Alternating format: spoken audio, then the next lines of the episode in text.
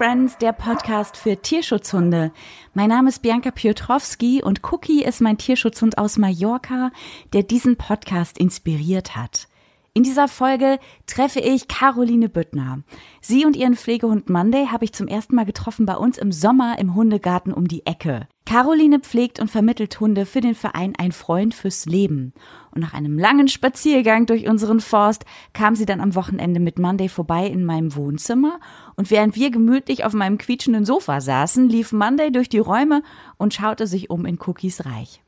Caroline erzählte mir in der Zeit, warum sie statt einem eigenen Vierbeiner erstmal Pflegehunden ein erstes Zuhause bietet. Also ich war die letzten Jahre mit meinem Studium beschäftigt und während des Studiums hat einfach kein Hund in mein Leben reingepasst, weil ich einfach nicht genug Zeit hatte und auch finanziell und nicht den Platz dafür hatte und auch zu oft im Ausland gewesen bin. Dieses Jahr hat sich mein Studium so dem Ende genähert und ich wusste einfach für mich, ohne Hund geht's nicht mehr. Dann habe ich Anfang des Jahres begonnen, nach der Suche nach dem Hund und habe halt überlegt, was ich nun mache, wie ich es nun mache. Am Anfang war es auch eher so die Überlegung nach einem eigenen Hund. Es kam aber auch schon die Überlegung nach einer Pflegestelle währenddessen dazu.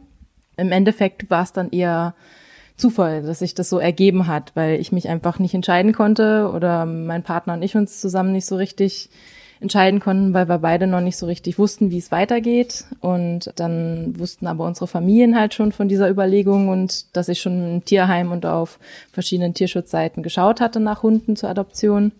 Dann hat einfach eine Bekannte mich angesprochen und mir Fotos geschickt von einer Hündin und gesagt, das ist Chiara und die ist in Spanien und die muss da raus dann war es im Endeffekt einfach so, dass ich noch nicht bereit genug war zu sagen, okay, ich adoptiere jetzt einen Hund, Dafür war ich einfach noch nicht in meinem Prozess so schnell und auch noch nicht sicher genug in meinem Leben. Und dann habe ich gesagt, egal, ich hole sie jetzt erstmal her und dann mache ich halt erstmal nur Pflegestelle. Hattest du denn schon Hundeerfahrung vorher? Ja, ja, mein ganzes Leben lang. Also ich hatte als Kind hatten wir immer Hunde gehabt, immer ein bis zwei Hunde. Während meines Studiums selber habe ich dann auch immer wieder Hunde zur Pflege gehabt, dann halt von der Familie zum Beispiel, wenn die Eltern mal im Urlaub waren oder so, hatte ich dann die Hunde da oder halt auch, dass ich meine Bachelorarbeit über das Verhalten von Hunden und Wölfen geschrieben habe. Dafür war ich dann ein halbes Jahr an Wien am Wolf Science Center und habe mich da dann halt eben sowohl mit Hunden und Wölfen eben auch beschäftigt. Was hast du da herausgefunden? Das ist ja super spannend. Hunde und Wölfe. Da gibt es ja auch ganz viele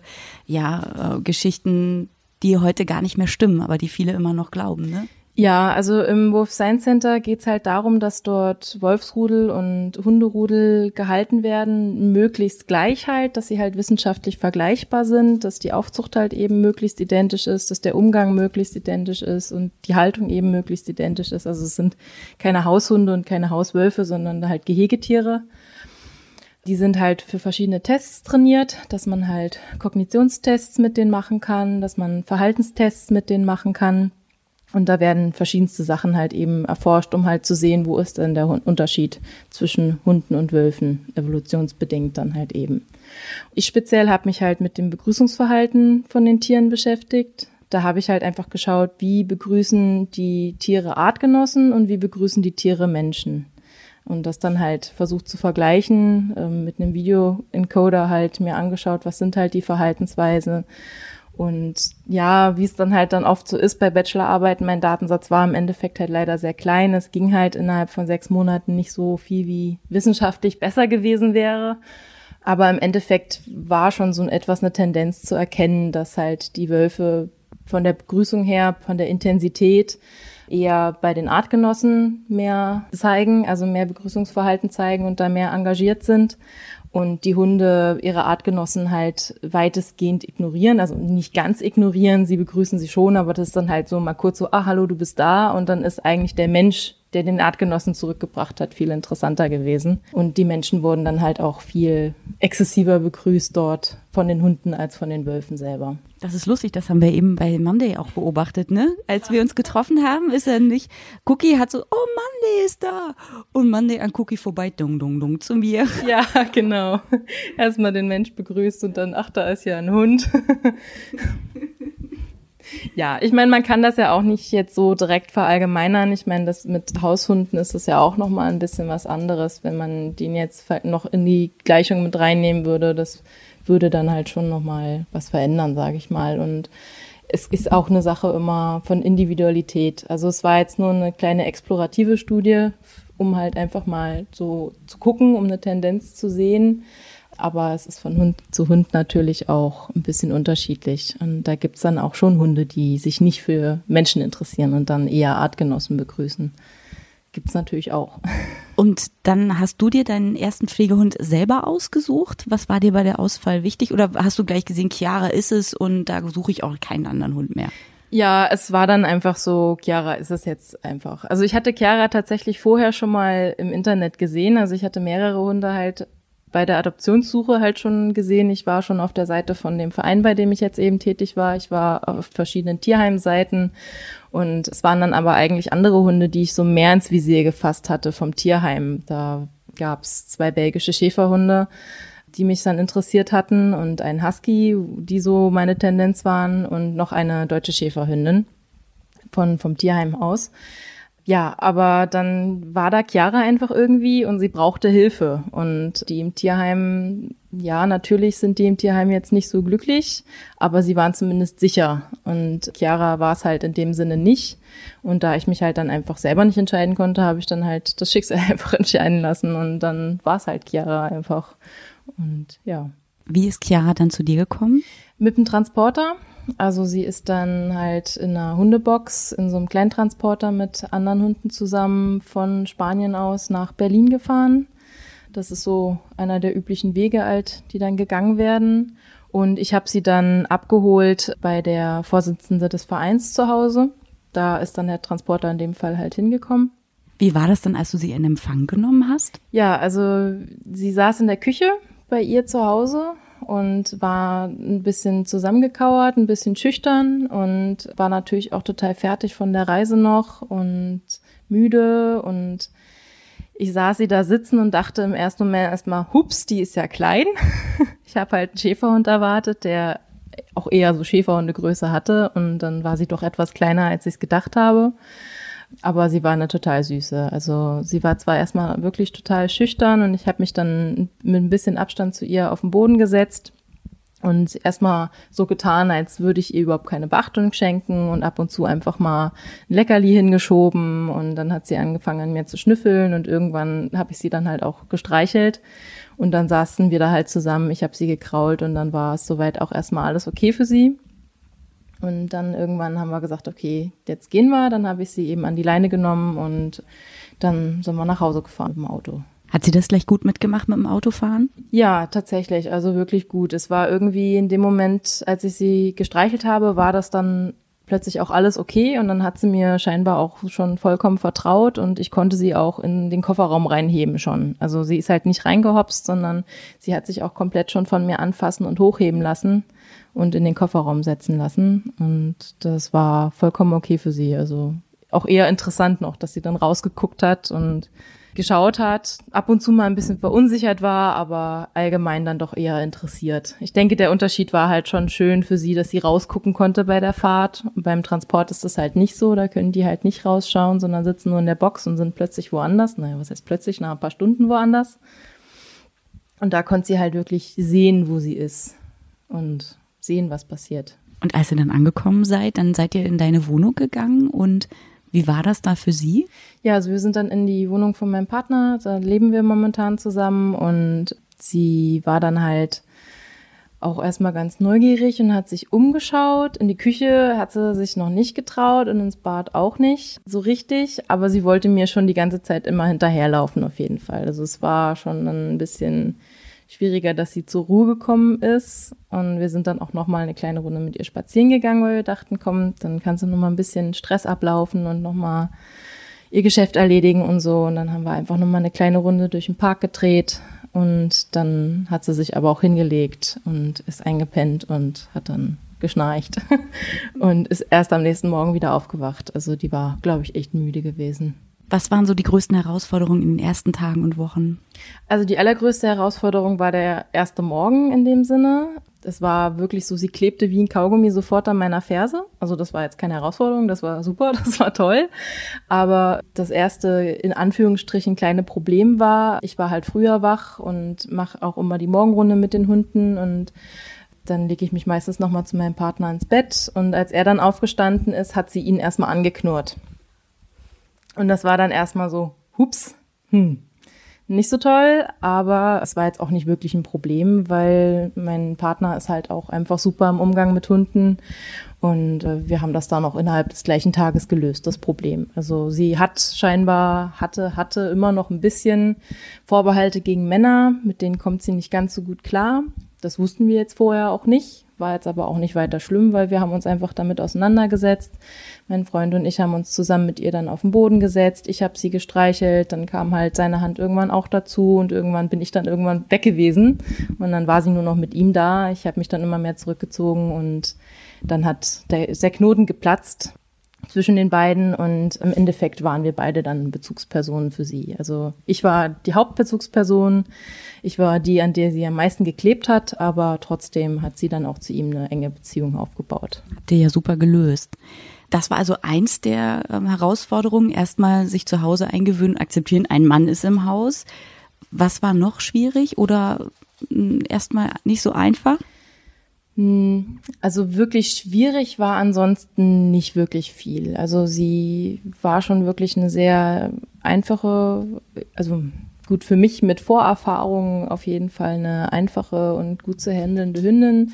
Sie war gut zu trainieren, sie war auch dabei, sie war absolut interessiert. Also sie hat wirklich, um mir zu gefallen, alles gemacht sozusagen. Monday. Ja, der lässt sich gerade mit dem Fuß streicheln. Cookie beobachtet das von weitem und denkt sich, hm, hm, was macht der Typ in meinem Wohnzimmer? Hm, du? Wie erziehst du denn die Hunde, die zu dir kommen?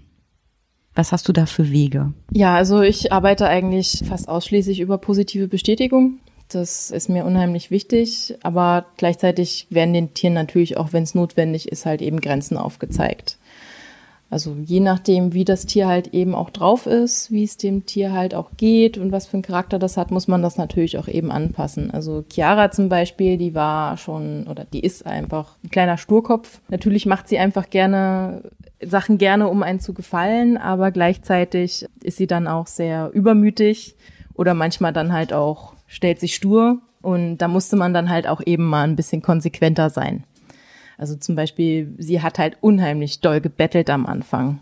Und da musste man dann halt schon etwas strenger und konsequent sein. Und dann kommt halt auch einmal ein sehr scharfes Nein von mir. Und es ging dann auch ganz gut, aber bei anderen Hunden, zum Beispiel bei meiner zweiten, die Lola, das war eine ganz, ganz zarte und eine ganz, ganz sensible da war ich ganz am Anfang noch im Modus Chiara drin und da war mein erstes Nein dann etwas zu scharf. Und da lag sie dann halt gleich auf dem Boden, als hätte ich sie geprügelt. Und dann merkte ich so, okay, das muss bei ihr nicht so doll sein. Das reicht ein sehr viel sanfteres Nein bei ihr. Und dann wusste ich das einfach und konnte das dann halt bei ihr dann sehr viel sanfter steuern. Mit den Verboten auch zum Beispiel. Woher kennst du dich so gut aus? Hast du schon mal eine Hundeschule besucht oder mit Trainern gearbeitet oder hast du dir das angelesen, angeeignet? Learning by doing? Ja, also tatsächlich war ich noch nie in meinem Leben in einer Hundeschule gewesen. Ich habe mal, als ich dann im Wolf Science Center war, schon ein bisschen Kontakt mit Trainern natürlich gehabt, weil die Hunde und Wölfe dort sind ja auch trainiert. Und äh, da habe ich schon so ein bisschen was mitgekriegt von dem Training, wie die Tiere dort ausgebildet werden. Aber auch vorher schon hatte ich dann schon meine Vorerfahrungen gesammelt und es war bei mir tatsächlich einfach Learning by Doing gewesen. Also, dass ich dann einfach als Teenager irgendwann angefangen habe, unsere Hunde halt auszubilden, einfach just for fun und weil wir hatten dann so eine Husky-Schäferhündin gehabt und die war, also es war eine ganz besondere Hündin, ganz stur und hat eigentlich auf niemanden gehört, außer anfangs halt auf meinen Vater und später dann halt eben auch auf mich die war eine ganz, ganz freche und hat ihren eigenen Kopf und für mich war es dann so ein bisschen so eine Herausforderung und interessant, dann halt mich mit ihr zu beschäftigen und rauszufinden, wie ich sie dann halt eben erziehen kann. Oder sowas ähnliches wie erziehen kann. Ich meine, ich habe mein Bestes getan damals. Das stelle ich mir auch nicht einfach vor, eine Husky-Schäferhündin. Da steckt ja ganz viel Energie drin. Sie war aber unheimlich faul. Ja, nee, also sie war halt vor allem, dass sie unheimlich gerne ihr eigenes Ding gemacht hat und sie hat halt einfach schlecht gehört. Und dann waren zum Beispiel so eine Situation mal gewesen mit meiner Mutter im Garten. Sie ist halt ständig abgehauen und immer irgendwie aus dem Garten entfleucht und dann alleine spazieren gegangen. Das fand sie ganz toll. Ich meine, das war auf dem Dorf jetzt auch nicht ganz so schlimm. Die Jäger kannten wir dort und äh, sie war sowieso zu langsam, um irgendwas zu reißen. Also das Einzige, was sie gemacht hat, ist irgendwie bei den Nachbarn irgendwas zu klauen. Die das aber auch schon alle wussten. ja, aber es war, sie war echt ein bisschen, bisschen ähm, ungehorsam und dann sah meine Mutter sie halt so um die Hausecke verschwinden und rief sie halt, Tessa, bleib hier, komm her. Und sie blieb, also Tessa war ihr Name, und sie blieb stehen, drehte sich um, guckte meine Mutter an, guckte sie einen Moment an, drehte sich wieder um und ging um die Hausecke und verschwand. Und das war schon echt pappendreist, also das war schon echt ganz schön frech. Ich hab dich gehört, aber nein, ich gehe jetzt. Ich habe Wichtiges zu tun. Genau. Ich muss die Töpfe von den Nachbarn klauen. Die Chiara ist dir dann sehr ans Herz gewachsen, ne? Ja, also die Chiara ist mir wirklich sehr ans Herz gewachsen.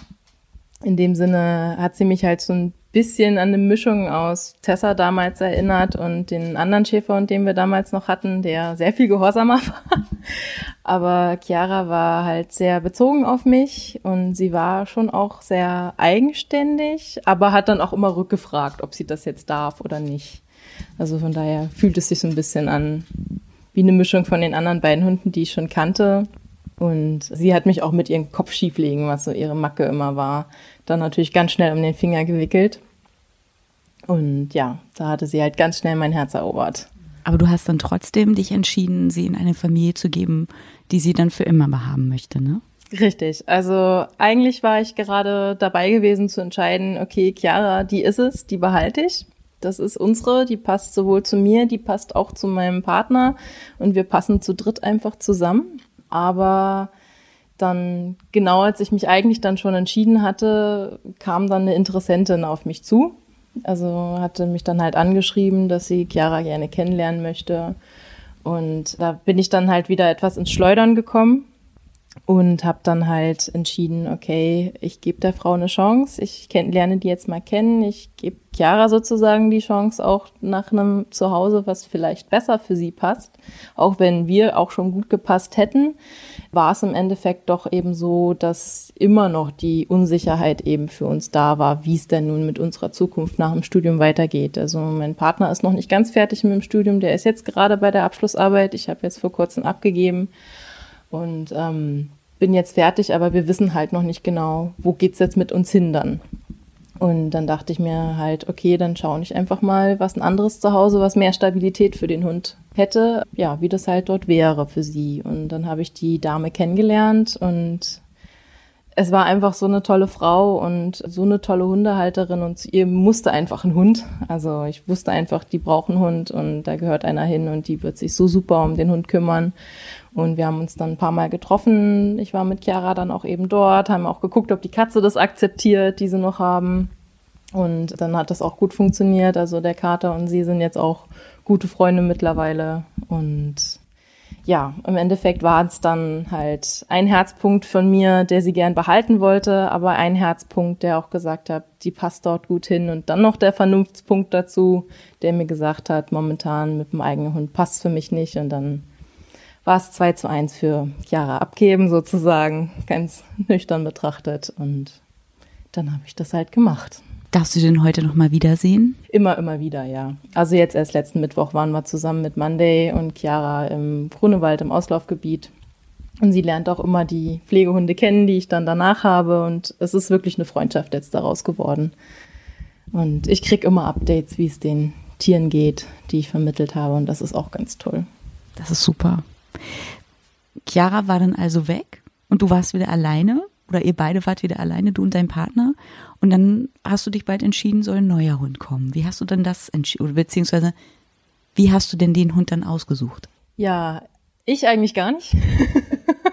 Schon wieder.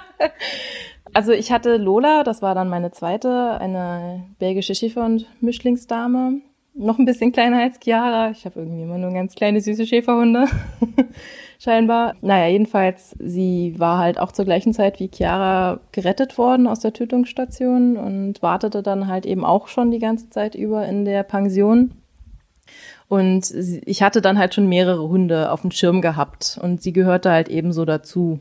und äh, hatte schon so ein bisschen gedacht, ja, die könnte ich ja auch schon mal als nächstes dann nehmen, hatte aber auch noch andere Hunde in der Auswahl für mich drinne und dann hatte unsere Vorsitzende Christine dann halt eben mir geschrieben und gesagt, hier kommen, wir wollen Lola unbedingt retten, willst du die nicht als nächstes haben? Und dann habe ich gesagt, ja klar, komm, gib her, nehme ich. Das, das süße Stückchen, das, das kommt zu mir. Wie ist das eigentlich? Du hast es gerade erwähnt in der Pension und in der Tötungsstation. Wie ist der Weg von der Tötungsstation in die Pension? Der Weg dahin ist über eine Partnerschaft. Also die Pension ist nur eine Zwischenstation. Das ist eine gewerblich betriebene Pension, wie das hier in Deutschland auch wäre, wo halt Hunde untergebracht sind und man halt für Futter und Unterkunft bezahlt. Und die Hunde, die wir dann halt dort eben zwischenparken, das sind dann die Hunde, die eben aus der Tötungsstation rausgeholt wurden von dem Verein, dem Verein dann auch schon gehören und dann halt so lange in der Pension warten müssen, bis sie entweder adoptiert werden oder halt in eine Pflegestelle in Deutschland kommen können. Und der Verein finanziert das halt dann über Spendengelder von Patenschaften, die dann halt für diese Kosten eben aufkommen. Das ist nicht überall in Spanien so. Also es gibt in Spanien auch manche Tierheime, die jetzt keine Tötungsstationen sind, sondern wo die Tiere an sich schon relativ sicher in den Tierheimen sind. Und mit denen arbeiten wir auch zusammen. Also von denen haben wir auch eben Hunde in der Vermittlung drinne. Aber meine, die ich jetzt halt alle hatte bisher, die waren aus den Tötungsstationen gewesen und dann in den Pensionen zwischengeparkt. Und von da kommen sie dann halt nach Deutschland. Das heißt, der Verein darf auch auswählen, wer aus der Tötungsstation rauskommt und wer drin bleibt. Das ist ja wahnsinnig schwierig. Das ist wahnsinnig schwierig, ja, auf jeden Fall. Also ganz alleine entscheiden können wir das, soweit ich das weiß, auch nicht. Also oft wird das bei den Tötungsstationen halt eben so gemacht, wenn die Hunde dort abgegeben werden, dass wenn die dann schon krank sind oder wenn die irgendwas Auffälliges zeigen, wenn die halt schon beim Einweisen, sage ich mal, beißen oder so, dann werden sie in der Regel sogar sofort eingeschläfert, ohne dass irgendein Verein die Chance hat, die Tiere noch rauszuholen. Und dann ist es halt so, dass eigentlich entweder danach entschieden wird, was die Paten sich einfach aussuchen. Das heißt, es gibt auch von den Tötungsstationen Internetseiten und dann können die Paten, also potenzielle Paten können sich halt dann die Hunde anschauen und wenn sie halt sagen, okay, der Hund gefällt mir, dann können sie halt einen Verein anschreiben, ist im Grunde ja auch egal welchen, und sagen, für diesen Hund übernehme ich die Patenschaft und damit kommt der dann halt eben raus. Also es kann einfach eine persönliche Entscheidung des Patens sein. Wir selber schauen dann oft halt eben nach den Hunden, wo es jetzt halt eben dringend ist. Also wir haben dann für verschiedene Hunde eben Tötungstermine zum Beispiel und ähm, suchen dann halt eben Paten, schreiben dann eben auch für diese Hunde aus und sagen, okay, wir haben jetzt diese, diese, diese Hunde, dann und dann ist der Tötungstermin und wir brauchen jetzt Paten da wird dann auch oft nach Dringlichkeit eben halt auch entschieden. Als Lola dann bei dir angekommen ist, was hast du da anders gemacht als bei Chiara? Also das, was ich, eine, was ich schon gesagt hat, eben ist, dass ich gleich gemerkt habe oder sehr schnell gemerkt habe, dass Lola sehr viel sensibler eben ist und dass ich da dann halt eben meine Erziehung von dem Hund dann da auch angepasst habe und sie sehr viel feinfühliger war als Chiara tatsächlich und da selber dann halt auch weniger scharf sein musste oder weniger streng sein musste. Und ja, das war eigentlich so das Hauptsächliche, was ich angepasst habe. Ansonsten habe ich, ich habe mich einfach auf den Hund eingestellt. Also ich schaue einfach, was für ein Hund zu mir kommt und stelle mich einfach dann darauf ein, was der Hund eben braucht und was der Hund eben möchte und was halt nicht geht bei dem Hund oder was halt geht. Und tatsächlich mache ich mir dann nicht so viel Kopf was ich jetzt anders mache für das Tier oder nicht, sondern es läuft einfach. Chiara hatte Angst vor deinem Partner. Mhm, genau. Wie war das bei Lola? Welche Ängste hat sie mitgebracht? Tatsächlich eigentlich ähm, nicht so sonderlich viele Ängste. Sie war einfach eine Schüchterne. Aber bei Menschen zum Beispiel eigentlich kaum. Naja, also man muss sagen, es war ein bisschen zwiegespalten bei ihr. Also sie hat Menschen sehr geliebt, also sie ist auf jeden zu, also auch auf meinen Freund sofort. Am Anfang dachte ich erst, okay, jetzt bin ich abgeschrieben und äh, sie liebt ihn mehr als mich. und sie geht dann halt immer auch zu Fremden hin und lässt sich gerne von den streicheln, aber am Anfang war es dann halt noch so, dass sie gleichzeitig auch sehr gezittert hat. Und dass man schon gemerkt hat, sie hat gleichzeitig Angst etwas und ist unsicher, aber sie möchte den Kontakt und sie möchte gestreichelt werden. Und das nächste ansonsten war, dass sie am Anfang andere Hunde gemieden hat. Ich würde nicht sagen, dass sie Angst vor anderen Hunden gehabt hatte. Sie hatte einfach nur keine Lust auf andere Hunde. Also sie hat sich in der Regel dann immer hinter mich gestellt, einfach dafür gesorgt, dass ich oder mein Partner zwischen ihr und dem anderen Hund sind. Und wenn die halt trotzdem zu nahe gekommen sind, hat sie die am Anfang halt immer angeknurrt und wollte einfach keinen Kontakt haben. Ansonsten sehr direkte Ängste in dem Sinne habe ich jetzt, glaube ich, nicht wirklich bei ihr sehen können. Also tatsächlich Angsthunde hatte ich noch gar nicht gehabt, wirklich. Wie alt war sie denn, als sie zu dir kam? Also Lola und Chiara waren beide zweieinhalb oder drei Jahre ungefähr. Genau. Und äh, Monday ist jetzt ungefähr anderthalb. Also alles eher jüngere Tiere. Was weißt du über die Vorgeschichte eigentlich von Lola oder jetzt auch, na, zu Monday kommen wir später nochmal, aber was weißt du denn über die Vorgeschichte von Lola? Von Lola und Chiara weiß ich eigentlich genau das Gleiche, dass sie eben in der Tötungsstation waren und Ende Februar eingeschläfert werden sollten. Und dann es halt eben zum Glück Paten gab. Das war dann halt scheinbar so ein Schwung Schäferhunde. Also da gehörte noch ein anderer Schäferhund dazu, den ich auch mittlerweile vermittelt habe, die alle dann eingeschläfert werden sollten und die wurden dann halt eben vom Verein gerettet und sind dann alle drei in der Pension gelandet und mittlerweile alle drei glücklich vermittelt. Aber mehr weiß man tatsächlich nicht wirklich über die Vergangenheit der Tiere. Also mein Partner und ich, wir haben viel spekuliert tatsächlich auch wenn es nicht viel bringt, aber man beobachtet halt dann die Tiere und überlegt dann halt einfach schon, was könnte denn jetzt so die Vergangenheit des Tieres gewesen sein. Und wir waren uns auf jeden Fall einig, dass bei sowohl bei Chiara als auch bei Lola Menschenkontakt vorher da war. Also sie waren es eigentlich gewöhnt, in einer Familie zu, gelebt zu haben. Und ich glaube auch tatsächlich, dass Lola zum Beispiel in einem sehr strengen Haushalt vorher gelebt hat. Also sie lief eigentlich nur bei Fuß die ganze Zeit und so richtig bei Fuß, dass sie mir einfach am Bein geklebt hat und nicht von meiner Seite gewichen ist und auch immer nur auf der linken Seite. Und das hat mir schon so gezeigt, da war wahrscheinlich irgendeine strenge Hand, die wahrscheinlich einen großen, starken Schäfer und der vielleicht auch scharf sein sollte, haben wollte. Und das hat mit der zarten Lola natürlich überhaupt nicht gepasst, auch wenn das meiner Meinung nach für gar keinen Hund passt, aber mit ihr halt schon mal überhaupt gar nicht. Es hat sie dann halt eher verunsichert und man hat das dann halt darin gesehen, dass sie mir dann halt total am Bein geklebt hat. Und am Endeffekt war für mich dann der größte Erfolg, dass sie mal weggegangen ist von mir und dann an der Langlaufleine halt vorne weggelaufen ist. Das war dann so der größte Erfolg für sie tatsächlich. Wie hast du ihr Sicherheit gegeben? Ich habe sie unheimlich geliebt. Also ich gebe den Hunden einfach zum einen Sicherheit, indem ich halt ihnen alle Liebe gebe, die ich halt habe. Auch wenn ich weiß, dass ich sie abgebe, gebe ich ihnen trotzdem alle Liebe, die ich habe. Und das zweite ist halt eben, über meine Körpersprache gebe ich ihnen halt einfach die Sicherheit. Also, dass ich über meine Körpersprache halt eben nach außen hin halt auch ausstrahle. Ich bin da, ich beschütze dich auch und ich habe auch das Sagen und du bist in Sicherheit. Ist jetzt gar nicht was, was ich bewusst mache. Mein, mein Partner sagt auch, er findet das total faszinierend, wenn er mich mit einem Hund zusammen sieht und wenn ich ohne Hund unterwegs bin. Es sind zwei, zwei völlig unterschiedliche Personen, aber sobald ich den Hund halt bei mir habe, da ändert sich meine Körpersprache auf. Ich bin halt für den Hund zum einen die Bezugsperson, zum anderen die, die Schutzperson und zum anderen eben aber auch ja die Erziehungsperson. Du hast gerade erwähnt, dass du auch Hunde vermittelt hast. Wie hat sich das entwickelt, dass du jetzt auch in dem Vermittlungsprozess deines Vereins einen Freund fürs Leben mit dabei bist? Das hat sich dadurch ergeben, dass ich dann nach Chiara tatsächlich ein kleines bisschen Leerlauf gehabt hatte, weil in der Zeit habe ich dann ganz intensiv an meiner Masterarbeit geschrieben und äh, habe mich nochmal bei meiner Mutter eingemietet, dass ich da dann halt in Ruhe einen Monat lang schreiben konnte und versorgt wurde sozusagen.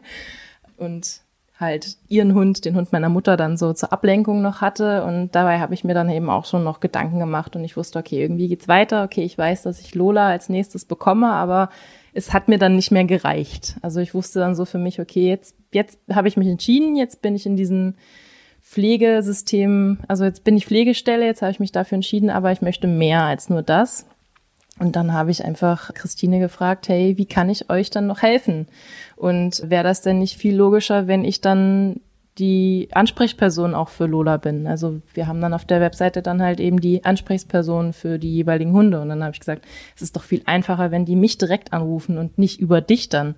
Und dann war sie natürlich total froh und sagte, ja klar, also sie ist total happy, wenn ich ihr Arbeit abnehmen kann und ich kann auch gerne noch andere Hunde dann als Ansprechperson für diese da sein. Und dann habe ich gesagt, ja okay, dann gib mir die und die und die Hunde noch. Und jetzt habe ich dann halt ihr eine ganze Liste geschickt und gesagt, okay, für die Hunde mache ich das dann alles. Und so kam das dann halt einfach und da gehörte dann halt eben auch die Vorkontrolle mit dazu und die Nachkontrolle mit dazu. Und ich wollte das ja sowieso bei meinen Hunden auch machen, selber machen. Ich wollte also bei meinen Pflegis ja selber wissen, wo kommen sie hin und wie geht das dann später. Und dann war das jetzt für mich nicht so ein großer Schritt, das dann auch für andere Hunde zu machen, die dann nicht bei mir zu Hause gelebt haben. Worauf achtest du bei der Auswahl der Familien? Denn wenn der Hund nicht bei dir lebt, kennst du ihn nicht so gut wie zum Beispiel Lola und Chiara? Woher weißt du, dass die Familien, die du vermittelst, die richtigen sind? Es ist natürlich, glaube ich, ein kleines bisschen schwieriger, das dann zu sehen. Also wenn ich jetzt Chiara oder Lola vermittelt habe oder bei Monday selber, da warte ich schon so ein bisschen darauf, dass es auch Klick zwischen allen macht, an Anführungsstrichen, dass sie halt irgendwie einfach zusammengehören, zusammenpassen ich weiß, dass sie nicht die einzigen wären, zu denen sie dann passen würden, aber wenn es die sind, die, wo sie hinpassen, dann ist das ja schon mal super. Und das sehe ich natürlich jetzt nicht bei den Hunden, die ich selber nicht persönlich kennengelernt habe oder nur kurz kennengelernt habe, so gut. Es ist dann natürlich einfach schwieriger. Also ich muss mich dann so ein bisschen auf das Urteil der anderen Pflegestellen verlassen und auf mein, mein menschliches Abschätzen. Also, dass ich dann halt die Leute mir einfach anschaue und ich einfach generell ihren Umgang mit Hunden mir anschaue. Ich nehme dann halt meistens auch einen meiner Pflegehunde mit und gucke, okay, wie gehen die jetzt mit meinem Hund um? Und das ist dann eher für mich mehr so ein Urteil, sind die gute Hundehalter oder nicht? Und dann schaut man eher etwas rationaler eben nach den Rahmenbedingungen. Also zum Beispiel habe ich jetzt irgendeine große Hunderasse, dann sollte da schon ein Garten mit dabei sein und nicht eine Einzimmerwohnung. Das ist dann einfach eine, eine gewisserweise eine kleine Checkliste, die man eben abarbeiten kann, was dann jetzt zu welchem Hund noch irgendwie passt. Beziehungsweise die Leute sagen einen auch, das und das ist das, was ich unbedingt möchte von dem Hund und das ist das, was überhaupt nicht in Ordnung ist. Und da guckt man dann über die Beschreibung der Hunde über das, was man von den anderen Pflegestellen erfährt, könnte das denn so passen? Ja, so versucht man das dann. Wie war das denn bei Lola? Wie hast du denn für diese sensible Schäferhund-Mixhündin jemanden gefunden? Die habe ich tatsächlich aus Zufall gefunden. Am Anfang gab es für Lola nicht so viele Interessenten, später dann gab es mehrere Interessenten auf einmal. Und ich schaue mir dann halt auch gerne alle an, damit ich auch wirklich das zu Hause finde, was am besten perfekt für diesen Hund passt und sage das dann auch allen Leuten. Es gibt mehrere Interessenten, ich gucke mir gerne alle an, ich hoffe, das ist okay für sie und ich melde mich dann, wer dann im Endeffekt für den Hund am besten passt. Und bei Lola war es dann tatsächlich so, dass von dem einen Interessenten, den ich dann getroffen habe, seine Freundin dann der perfekte Match für sie gewesen ist. Sie war gar nicht auf der Suche nach einem Hund, sondern er wollte eigentlich einen Hund haben, mit dem er Sport machen kann, mit dem er joggen gehen kann. Und Lola hatte auch einen total sportlichen Körperbau. Und dann war aber halt in Anführungsstrichen das Problem, warum sie dann halt ihm nicht so gut gepasst hat, war, dass sie nicht so einen guten Draht zu ihm gefunden hat und das, obwohl sie ja eigentlich, wie man bei meinem Partner ja schon gesehen hatte, Männer eigentlich schon auch ganz gerne mochte auch wenn es eine schüchterne Maus war, mochte sie schon auch ganz gerne mit Männern eben zusammen sein. Aber bei ihm hat es am Anfang einfach nicht Klick gemacht. Und dann war einfach das Zweite, dass Lola zwar joggen gegangen ist mit mir, was ich extra getestet habe für ihn, aber so wirklich sportlich, da war sie ein bisschen faul. Also sie ging schon gerne spazieren, aber irgendwann war es so, ach, ich will doch eigentlich lieber wieder auf die Couch und ins Bett oder so und nee, ich gehe jetzt mal nach Hause. Und das war dann halt schon für uns alle der Punkt, wo wir gesagt haben, okay, zwischen euch beiden, das ist jetzt nicht so das Perfekte. Aber während des ganzen Spaziergangs habe ich halt die Freundin beobachtet, wie Lola mit der Freundin umgegangen ist. Und sie ist zwar auch im, im Gegenwart des Mannes aufgetaut und hat dann mit ihm etwas gespielt, aber mit, wie sie mit der Freundin dann gespielt hat und rumgerannt ist, das hat mir einfach gezeigt, also zwischen den beiden, das es läuft. also bei mir hat es ungefähr 14 Tage gedauert, bis Lola so mit mir gespielt ist und so gerannt ist. Und dann habe ich halt während des Rückwegs, als wir schon entschlossen haben, okay, der Herr passt jetzt nicht zu Lola, habe ich angefangen, die Freundin zu bearbeiten und ach, guck sie dir doch mal an. Und wolltest du nicht doch einen Hund haben? Eigentlich hat sie nicht gesucht, aber ach, die ist ja so süß. Und ja, Lola hat da eigentlich alleine gearbeitet. Ich musste dann nur ein bisschen nachhelfen. Und dann haben wir uns das zweite Mal getroffen, nur sie und ich und Lola. Und wie sie sie begrüßt hat, das hat, das war dann der letzte Zweifel, der bei mir ausgeräumt wurde, wo mir gesagt wurde, okay, Lola möchte bei ihr bleiben. Lola will diese Frau haben, also kriegt sie diese Frau. und da wurde es dann die Besitzerin. Das ist doch eine schöne Geschichte. Das ist dann für dich wahrscheinlich auch einfacher, dann Lola aus der Hand zu geben, ja. weil ihr seid euch ja auch ans Herz gewachsen. Und äh, dann der Abschied ist ja sicher sehr schwer, aber wenn man dann weiß, ah, da ist sie bei ihrer Lieblingsperson, dann geht das ja. doch. Lola hat das ganz allein geregelt. Hat sie super gemacht. ja, dann war Lola also weg. Und jetzt sitzen wir hier zu dritt auf dem Sofa mit dem wunderbaren Monday, der den Weg zu dir gefunden hat. Wie hast du ihn denn gefunden, beziehungsweise wie kam er dann nach Deutschland? Auf den gleichen Weg wie die anderen beiden auch. Also er kommt aus der gleichen Tötungsstation und, und der gleichen Pension und ist dann eben auch mit dem Transporter hierher gekommen. Und als ich dann halt eben wusste, okay, für Lola habe ich jetzt jemanden, habe ich das natürlich auch äh, Christine wieder gesagt und hatte auch schon wieder im Hinterkopf mehrere Hunde gehabt, wo ich dachte, okay, die könnten ja jetzt als nächstes kommen und eigentlich hatte ich noch eine andere Hündin anvisiert gehabt, die mich irgendwie halt gepackt hatte. Und dann hatte Christine aber mir gesagt, wir haben hier gerade einen Notfall und sie fände es ganz toll, wenn ich den nehmen würde. Weil bei Monday war halt oder ist halt eben die Sache, dass er eine Fehlstellung hat am Hinterbein.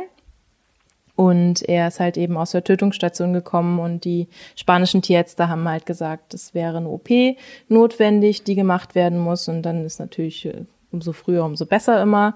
Und darum sollte er dann halt dringend nach Deutschland kommen, damit der Spezialist hier in Berlin sich den anschauen kann und dann gegebenenfalls die Operation auch durchführen kann. Und dann habe ich halt natürlich gesagt, ja, komm, ich, ich nehme ihn, na klar, mache ich, ist ja auch ein ganz süßer. Und äh, von daher habe ich es dann wieder nicht selber entschieden. Aber es war, es, es, es war überhaupt kein Problem. Also das ist so ein toller, so ein wunderbarer, fantastischer Hund. Ich bereue es auch überhaupt nicht, dass er zu mir gekommen ist, weil er ist echt so ein, so ein Goldstück.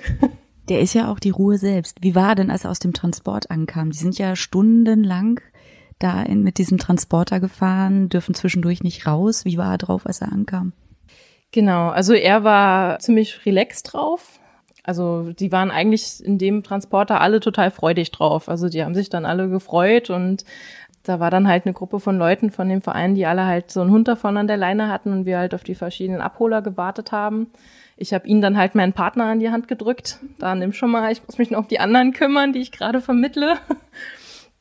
Und mein Partner äh, hat dann halt sozusagen die ersten Momente mit ihm gehabt und gar nicht ich. Und ich habe halt nur so mal aus dem Augenwinkel beobachtet, wie die durch den Garten zusammen gestromert sind und er schon mal mit ihnen um Sachen drumherum laufen geübt hat. Und also er war pfiffig schon im Kopf, er war munter, er wollte beschäftigt werden, er war happy, hat die ganze Zeit mit dem Schwanz gewedelt. Also der war schon gut drauf tatsächlich.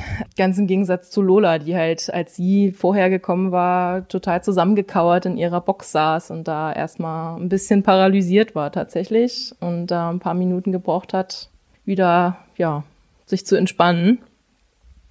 Also er war da total, total entspannt schon. Jetzt hat er diesen wunderschönen Namen Monday und da bist du bestimmt schon öfter darauf angesprochen worden, warum er Monday heißt. Ja, also er ist ein Montag, weil Montag war sein Schicksalstag gewesen. Die Patin, die ihn halt eben aus der Tötungsstation gerettet hat mit der Übernahme der Patenschaft, hat ihn zwei Tage vor seinem Tötungstermin gefunden im Internet und gesagt, okay, den rette ich jetzt, für den übernehme ich die Patenschaft. Und der Tötungstermin wäre halt an einem Montag gewesen. Und darum hat sie dann halt entschieden, sie nennt ihn Monday nach diesem Schicksalstag, weil es halt eben auch gang und gäbe bei uns ist, dass die Paten dann halt die Namen aussuchen dürfen. Weil selbst wenn die Hunde in den Tötungsstationen abgegeben wurden von Vorbesitzern und schon Namen gehabt haben, sind die meistens schon verloren gegangen. Also ich glaube, manchmal behalten sie die, manchmal weiß man das dann noch, manchmal kriegt man das dann mit. Aber die meisten Hunde haben einfach nur einen Tag mit einer Nummer und man weiß nichts, man weiß keinen Namen, man weiß keine Hintergrundgeschichte, man weiß nichts und dann suchen die Paten die Namen aus. Und sie hat sich dann halt für den Schicksalstag entschieden. Montag. Aber sie wollte ihn nicht nehmen? Also sie wollte nicht, sie konnte nicht, das weiß ich ehrlich gesagt nicht. Wir haben heute Nachmittag ein Treffen mit ihr. Ich glaube einfach, dass sie keinen Hund haben kann. Ich weiß es aber, wie gesagt, nicht genau. Es ist ja dann oft so, dass Leute, die halt dann eigentlich gerne einen Hund hätten, aber es halt aus verschiedensten Gründen, warum auch immer nicht geht, dann halt eben auch Paten werden. Das ist ja dann eben auch eine gute Möglichkeit, dann den Tieren zu helfen, ohne dass man halt selber aktiv den aufnehmen könnte. Ja, absolut, auch wenn man nur einen Hund haben kann und nicht zwei oder drei, kann man dadurch auch noch was machen. Eine sehr schöne Sache. Wie war es denn jetzt mit äh, Monday? Er ist bei euch eingezogen und wie gesagt, er wirkt auf mich, seit ich ihn kenne, wie die Ruhe selbst. Gab es da irgendwas, wo ihr Schwierigkeiten mit ihm hattet? Also das Einzige, was bei ihm ein bisschen schwierig ist, dass er Angst vor großen Straßen hat. Ich versuche ja schon den Hunden so viel wie möglich eben beizubringen in der Zeit, wo sie bei mir sind. Ich habe jetzt nicht ein festes Programm, wo ich sage, das müssen sie jetzt alle können, bevor sie mich verlassen. Aber ich sag mal, wir haben schon so ein bisschen eine Liste, wo wir sagen, das sind die Sachen, die uns wichtig sind. Und die versuchen wir einfach den Hunden beizubringen, je nachdem, wie gut sie halt mitmachen. Mit der cleveren Lola sind wir da halt einfach verdammt weit gekommen, sag ich mal. Und bei anderen Hunden kommt man dann, dann vielleicht nicht so weit. Aber was dann halt uns zum Beispiel sehr wichtig ist, ist die Sicherheit, zum Beispiel im Straßenverkehr. Und das ist bei Monday tatsächlich ein bisschen schwierig, weil er das Stopp an den Bürgersteig oder einer Ampel am Anfang nicht gut verstanden hat und da sehr hibbelig geworden ist und einmal dann auch auf die Straße springen wollte und zum Glück die Leine dann halt zu kurz war, als dass er da wirklich weg konnte. Aber das war so die größte Schwierigkeit eigentlich, die wir mit ihm hatten. Ansonsten ist der so ein super umgänglicher und total einfacher Hund tatsächlich. Kannst du dir vorstellen, dass er bei dir bleibt? Also ich sag mal so, im Endeffekt kann ich mir bei allen Hunden vorstellen, dass sie bei mir bleiben. Ich habe einen guten Draht eigentlich bisher zu allen Hunden gehabt. Ich weiß auch, dass ich mich um alle Hunde gut kümmern könnte. Ich weiß auch, dass mein, mein Partner, der einen super Umgang mit Hunden hat, sich auch um alle gut kümmern würde. Aber wie ich halt eben auch schon gesagt habe, bei den anderen Hunden, also bei den Hunden, die ich vermittle, ist es mir einfach wichtig, dass es auch einen Klick macht so wie es bei Lola halt eben Klick mit ihrer Besitzerin gemacht hat. Und die Hunde sagen mir irgendwie gewisserweise auch in Anführungsstrichen, ob sie nun meine Hunde sind oder nicht. Weil macht's nun Klick oder macht's nun nicht Klick? Und Monday ist ein ganz toller, aber ich weiß einfach irgendwie, er muss nicht bei mir bleiben. Also ich weiß, dass es ein anderes Zuhause für ihn gibt, was auch ganz, ganz toll sein könnte. Und daran arbeiten wir auch gerade, dass er dahin kann. Aber ich bin ihm jetzt nicht böse, wenn er sich da nicht für mich entscheidet. Das ist vollkommen okay. Und irgendwann wird es einen Hund geben, den ich nicht mehr hergeben kann, wo es bei uns beiden Klick macht, wo wir sagen, wir gehören zusammen und der wird dann auch bei mir bleiben. Dann müsstest du immer einen Zweithund aufnehmen als Pflegehund. Kannst du dir das vorstellen? Ja, das kann ich mir auf jeden Fall vorstellen. Ähm, momentan wäre das ein bisschen schwierig, aus Platzgründen tatsächlich einfach, weil die Wohnung momentan, das ist jetzt mit einem Hund okay aber mit zwei großen Hunden wäre das halt einfach zu, zu eng. Und das nächste Problem für mich gewisserweise wäre dann so ein bisschen, wenn ich dann einen Hund habe, den ich behalten will, dann müsste ich erstmal eine Pause machen, dass ich den dann halt so weit fit in meinem Leben habe und vom Training dann halt auch so habe, wie ich meinen Hund haben möchte, dass das dann halt auch funktioniert, so dass ich dann mich auf den Pflegehund mehr konzentrieren kann zum Beispiel, dass ich dann beim Spazierengehen meinen Hund zum Beispiel laufen lassen kann und sagen kann, ich weiß, er kommt, wenn ich rufe und es läuft und ich dann aber halt den Hauptfokus auf den vielleicht etwas eher unsicheren, nicht so gut leinführigen oder ängstlichen oder was auch immer für einen Pflegehund dann eben legen kann. Ja, das will gut überlegt sein. Ich muss ja ehrlich zugeben, dass ich auch darüber nachgedacht habe, Monday aufzunehmen und habe eine Woche lang meine Freunde genervt. die Fotos und Videos von der Website von Ein Freund fürs Leben gezeigt von Monday und es geht leider im Moment halt nicht. Aber ich finde ihn super und ich, ich, ich weiß, der wird ein ganz tolles Zuhause finden und ja, vielleicht sieht man sich ja mal im Wald. Jetzt hast du schon mit mehreren Pflegehunden Erfahrung gesammelt. Wenn du zurückschaust, was rätst du Menschen, die sagen, ja, das könnte ich mir eigentlich auch vorstellen, einen Pflegehund bei mir aufzunehmen? Was erwartet sie? Was sollten sie unbedingt vorher mit sich und anderen klären? Wenn man sich tatsächlich entschließt, halt eine Pflegestelle zu werden, was einen auf jeden Fall erwartet, das sind ganz viele unglaublich tolle Tiere. Man lernt so viele verschiedene Hundecharaktere kennen, wie man das jetzt als Hundehalter, als dauerhafter Hundehalter eben nicht tut, weil zum Glück die Tiere ja dann doch recht lange leben, hofft man zumindest. Und äh, ich lerne jetzt natürlich sehr viel mehr verschiedene Hunde kennen in der Zeit. Und es ist unglaublich, was für viele tolle verschiedene Momente ich da mit jedem dieser einzelnen Hunde halt eben bisher hatte. Aber man muss halt eben auch wissen, dass die Hunde erstmal sehr anspruchsvoll sein können. Also ich tatsächlich hatte jetzt nur relativ einfache Hunde gehabt. Aber äh, es gibt halt eben auch andere Hunde, die dann kommen, wo man es halt nicht vorher eben weiß, die dann halt mehr Ängste mitbringen können, mehr Unsicherheit mitbringen können. Und ich glaube schon, dass man auf jeden Fall Hundeerfahrung vorher mitbringen sollte, bevor man sich halt dann einen Pflegehund eben zu sich holt. Im Endeffekt finde ich es tatsächlich optimal, wenn man schon einen eigenen Hund hat und einen Pflegehund dazu holt. Bei mir, wie gesagt, klappt das jetzt räumlich gerade einfach nicht. Aber für den Pflegehund selber ist das tatsächlich auch besser, glaube ich, weil der andere Hund dann auch Sicherheit geben kann und dem anderen Hund dann halt auch Orientierungshilfe geben kann. Aber auch für Leute, die jetzt halt, wie ich zum Beispiel, gerne einen Hund haben wollen, auch Hundeerfahrung haben, aber es aus verschiedenen Gründen vielleicht einfach gerade nicht passt, ist das dann eben eine gute Lösung, Zwischenlösung. Und ja, oft bleibt der Pflegehund tatsächlich auch hängen. Ist nicht selten der Fall. Wird es bei mir irgendwann wahrscheinlich eben auch der Fall sein. Bezahlst du eigentlich alles aus deiner eigenen Kasse oder bekommst du Hilfe vom Verein? Das ist ja Tierarzt, Futter, da hängt ja eine ganze Menge dran. Ja, also das Finanzielle war auf jeden Fall, ist auch weiterhin für mich ein Grund, warum ich Pflegestelle bin tatsächlich, weil ich eben nicht alles selber bezahle. Also die Tierarztkosten zahlt halt eben der Verein. Die Hunde sind, solange sie halt eben Pflegehunde sind, von der Hundesteuer befreit auch. Das heißt, die Kosten kommen da auch nicht auf einen zu. Auch die Versicherung läuft über den Verein, also der hat eine Pauschalversicherung für mehrere Pflegehunde halt eben. Und das heißt, das, was ich halt eben an Kosten trage, sind halt die Futterkosten. Und da bin ich ja sozusagen auch frei, selber zu entscheiden, wie ich den Hund dann ernähren möchte. Also was ich da, ob ich da jetzt Premium-Hundefutter kaufe, was ganz teuer ist, weil ich es mir finanziell leisten kann und möchte, kann man machen, muss man aber auch nicht. Also da schreibt dann der Verein jetzt auch nicht vor, was man den Hunden jetzt geben muss. Jetzt begegnest du mit deinen Hunden ja auch vielen Menschen unterwegs. Du rennst weite Strecken. Wir waren gestern zusammen spazieren, wir am Ende auf meinen Schrittzähler geguckt, 13.000 Schritte. da begegnest du vielen Leuten. Äh, wie reagieren sie, wenn du mit deinen Tierschutzhunden um die Ecke kommst? Gibt es da irgendwelche Kommentare, die dir mal hängen geblieben sind, wo du dachtest, hä, was ist das denn? Ja, also der häufigste Kommentar ist Tierschutzhund.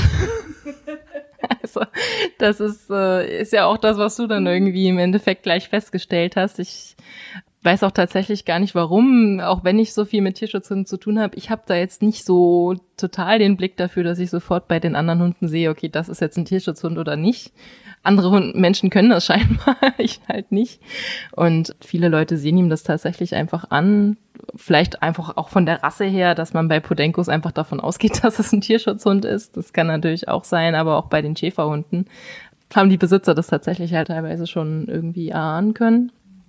Aber ja, also es sind eigentlich nur positive Rückmeldungen, die ich da bekomme. Also Leute, die total fasziniert sind und in dem Sinne dann höchstens abgeschreckt sind, weil ich halt immer sofort mein Netz auswerfe und halt sofort sage, ich bin Pflegestelle, der uns sucht noch. Und manchmal beißen sie dann halt den Köder und sind interessiert und andere Leute sind dann halt eher, ach, ach nee, ich, ähm, nee, nee, also das passt gerade bei mir gar nicht und sind dann weg. Also da habe ich dann so eine Situation oder so eine Situation, aber ja, eigentlich nur positive. Ich hatte früher immer die Angst, wenn ich einen Hund aus dem Tierheim oder aus Tierschutz nehme, dass ich dann sehr viel mehr Arbeit habe, als wenn ich mir einen Hund vom Züchter hole, weil ich den von klein auf habe vom Züchter und weiß, woher der kommt und den kann ich selber erziehen. Da hast du mir aber gesagt, das siehst du anders. Ja, also ich sehe das aus Erfahrungen gewisserweise einfach anders. Ich finde das auch super, wenn Leute als Ersthund sich einen Welpen holen und dann auch wirklich das volle Programm mit dem Tier fahren und sich Hilfe holen und äh, sich dann in der Ausbildung halt eben helfen lassen, dann ist das auch absolut kein Thema. Dann finde ich, das ist auch, auch super. Aber es ist halt dann problematisch, wenn Leute sich halt einen Hund, einen Ersthund holen und das ein Welpe ist und meinen, sie könnten das oder halt eben keine Hilfe in Anspruch nehmen, dann ist es meiner Meinung nach tatsächlich einfacher, sich erstmal ein erwachsenes Tier zu holen Klar, das trägt ein Päckchen mit sich mit. Jeder von uns trägt ein Päckchen mit sich mit, aber selbst ein Welpe kann schon ein Päckchen mit sich mittragen. Aber oft habe ich halt eben die Erfahrung gemacht, dass die erwachsenen Tiere in irgendeiner Weise schon eine Grunderziehung zumindest haben. Man muss sich ja dann nicht gleich einen erwachsenen Hund holen, der schon irgendwie verhaltensgestört ist. Das ist dann natürlich für einen Anfänger nicht geeignet. Aber ich denke schon, dass dann erwachsene Hunde oft erstmal für Anfänger doch gut geeignet sind eben. Und meiner Meinung nach können das auch Tierschutzhunde sein. Also Monday zum Beispiel oder Lola zum Beispiel auch. Bei denen hätte ich bei beiden gesagt, die gebe ich ohne schlechtes Gewissen zu haben sofort auch einen Anfänger in die Hand. Weil ich einfach mit meiner Erfahrung an diesen Hunden schon sehe, die sind so leicht zu handeln, die sind so leicht zu erziehen und die sind auch so dankbare Tiere und klar machen sie auch mal ein bisschen Blödsinn, aber jetzt auch nicht so wirklich viel Blödsinn. Also nichts Schlimmes, also von daher, klar, kann, das kann auch nicht schützend sein. Warum nicht? Also es ist dann natürlich schon besser, würde ich sagen, wenn man das Tier vorher kennenlernen kann. Das von daher dann eher aus einer Pflegestelle zu nehmen, wo dann halt jemand wie ich zum Beispiel schon mal einen Blick drauf geworfen hat und sagen kann, okay, das ist ein Anfängerhund, das ist okay, das geht. Und äh, nicht zum Beispiel bei Chiara, die ein bildhübscher Schäferhund war, wo ich jetzt aber nicht gesagt hätte, dass ich die einen Anfänger geben würde. Weil die dann doch einfach ein paar Verhaltensweisen hatte, wie zum Beispiel einen sehr starken Schutztrieb, den ich jetzt einen, zu, einen absoluten Hundeanfänger erstmal nicht zumuten würde oder erstmal nicht in die Hand geben würde, weil das halt dann eben auch nach hinten losgehen kann. Abschließend gefragt, was wäre denn die schönste Erfahrung, die du jetzt mit deinen drei Hunden gesammelt hast? Also für mich gab es für alle Hunde wunderschöne kleine Momente, die unbezahlbar waren tolle kleine Erlebnisse, aber ich würde wirklich sagen, das Allerschönste ist, wenn ich diese Hunde abgebe, tatsächlich, und weiß, dass ich damit was Unglaubliches bewirkt habe. Also ich habe in meinem Leben schon viel mit Tierschutz und Naturschutz zu tun gehabt, habe schon oft Vorträge gehalten und Gespräche gehabt mit Leuten, äh, was zum Beispiel Meeresschutz oder Wolfsschutz halt eben angeht. Tatsächlich muss ich sagen, ich weiß, dass ich wahrscheinlich damit schon was bewirkt habe bei einzelnen Menschen, aber es nicht so sehe tatsächlich den Erfolg, den ich dann da hatte. Und mit dieser Erfahrung jetzt mit den Tierschutzhunden sehe ich, wie ich zwei, mindestens zwei Leben absolut verändert habe. Wie ich das Leben von einem Menschen verändert habe, der jetzt eben diesen Hund ein Hundeleben lang bei sich hat. Ein hoffentlich sehr langes Hundeleben. Und das Leben dieses Hundes halt eben sicher in den Händen dieses Menschen dann gebracht habe. Und diese Erfahrung ist einfach unglaublich, was ich dann halt eben auch wirklich sehen und fühlen kann, was ich da an Tierschutz auch wirklich bewirkt habe. Mensch, ich danke dir für dein Vertrauen und für das tolle Gespräch. Ich hoffe, dass vielleicht der ein oder andere auch den Mut findet, einen Hund zur Pflege zu nehmen. Und ich wünsche dir alles, alles Gute. Auch dem lieben Mann, der hier, der auf dem Sofa liegt und schläft. Cookie liegt auch in seinem Boot und schläft. Also eine schöne, friedliche Situation hier. Es war ganz toll. Vielen, vielen Dank. Ich bedanke mich. Wenn du mehr über Monday und die anderen Pflegehunde erfahren möchtest, dann schau mal nach auf www.einfreundfürsleben.org. Dort gibt's auch Infos, wie du Patin werden kannst. Natürlich packe ich dir auch nochmal alle Adressen in die Show Notes. In der nächsten Folge treffe ich den Personenschützer Frank Schrader. Er lebt auf Mallorca mit seiner Hündin Samira. Ich glaube einfach, dass Tierschutzhunde einfach eine ganz besondere und andere Verbindung haben, eine andere Dankbarkeit. Ich habe ganz klar gemerkt, dass mein Hund gemerkt hat, ich habe nicht mehr viele Chancen. Also das ist gut, das ist so in meinem in meinem in meinem Kopf gerade jetzt so die Geschichte entstanden, aber das ist irgendwie so das, was ich gespürt habe. Der Hund hat gesagt, hier gefällt's mir, hier will ich bleiben und das um jeden Preis. Mehr über Franks Leben mit Samira hörst du ab dem 7. Dezember. Wenn dir dieser Podcast gefällt, dann empfehle ihn gerne weiter und gib ihm bei iTunes eine Sternebewertung. Das hilft auch anderen, diesen Podcast zu finden. Kritik oder Fragen kannst du mir auf dem Instagram-Account Cookies Friends Podcast hinterlassen oder schick mir einfach eine Mail an cookies-friends at posteo.de. Bis dahin, wir hören uns.